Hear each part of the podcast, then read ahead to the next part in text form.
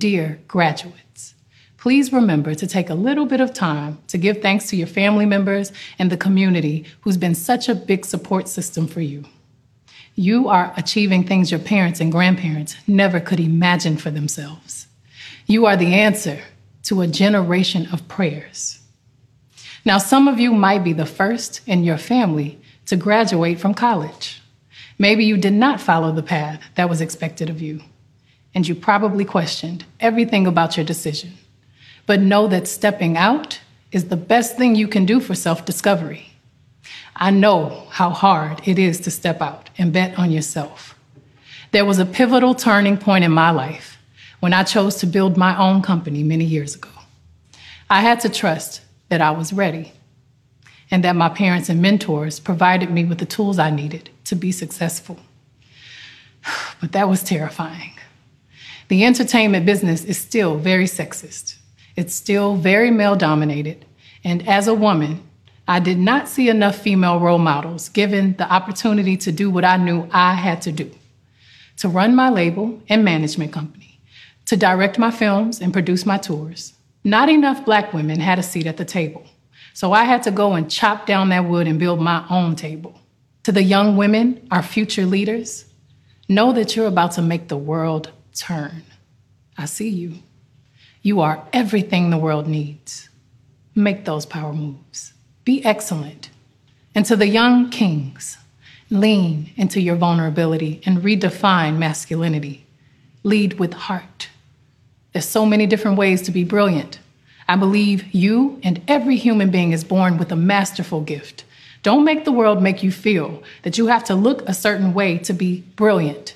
And no, you don't have to speak a certain way to be brilliant. But you do have to spread your gift around the planet in a way that is authentically you. To all those who feel different, if you're a part of a group that's called other, a group that does not get the chance to be center stage, build your own stage and make them see you. Your queerness is beautiful. Your blackness is beautiful. Your compassion, your understanding, your fight for people who may be different from you is beautiful. I hope you continue to go into the world and show them that you will never stop being yourself, that it's your time now. Make them see you. Now, if you've ever been called dumb, unattractive, overweight, unworthy, untalented, well, so have I. Whatever you do, don't let negativity of people projecting their own self doubts on you deter you from your focus. I know those moments are painful, and you're human and it hurts like hell. But now is the time to turn those criticisms into fuel and motivation to become a beautiful beast. I'm often asked, What's your secret to success? The shorter answer put in that work.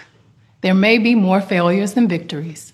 Yes, I've been blessed to have 24 Grammys, but I've lost 46 times. That meant rejection 46 times. Please don't ever feel entitled to win. Just keep working harder. Surrender to the cards you are dealt. It's from that surrender that you get your power.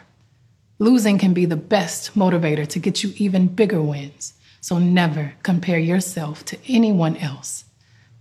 There will be wins and losses. There will be tears and laughter. Now, with success comes challenges. With your wins, you may start to notice people spending a lot of energy trying to tear you down. Try not to take it personally.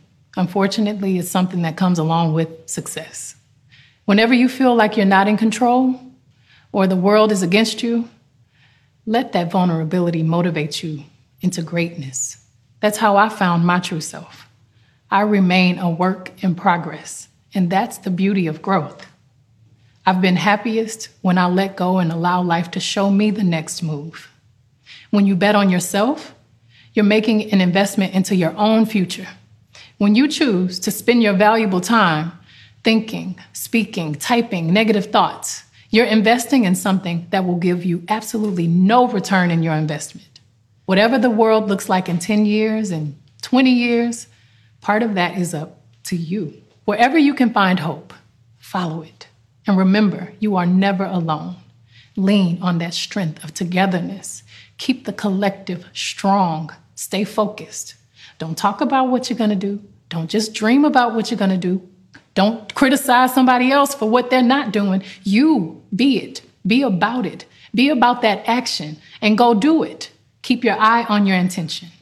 Don't let any outside distraction or your own insecurity stop you from your goals.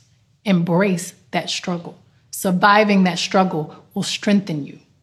My prayer for you is that you invest in yourself and see the value of giving back and building your community the best way you can.